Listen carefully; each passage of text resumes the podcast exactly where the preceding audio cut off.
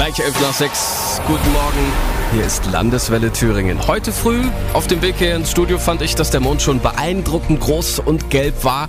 Und auch heute Nacht wird er sich wieder so zeigen. Und es kann eine kurze Nacht werden, denn es gibt die längste totale Mondfinsternis des Jahrhunderts, die man im Süden und Osten Deutschlands, also auch bei uns in Thüringen, mit am besten beobachten kann.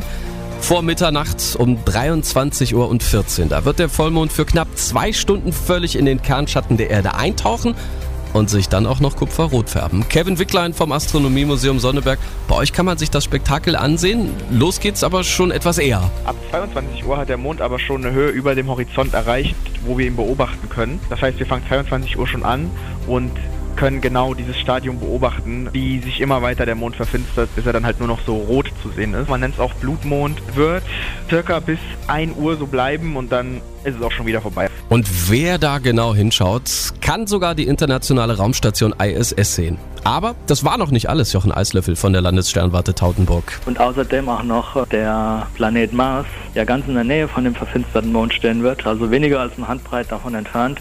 Der ist an diesem Tag auch noch an seinem nächsten Punkt zur Erde in 30 Jahren, wo man den also am besten sehen kann mit einem Fernrohr. Also mit bloßem Auge kann man ihn auch sehen, aber mit einem Fernrohr kann man vielleicht sogar die Polkappen erkennen. Und da vielleicht ja dann auch das auf dem Mars gefundene Wasser. Ach, wäre das schön, wenn da mal ein bisschen was zu uns runterschwappen würde. Die längste totale Mondfinsternis des Jahrhunderts. Heute Nacht. Wenn Sie die verpassen, könnte es bis zur nächsten definitiv eng werden. Die soll nämlich erst 2123 wieder sein. Landeswelle Thüringen.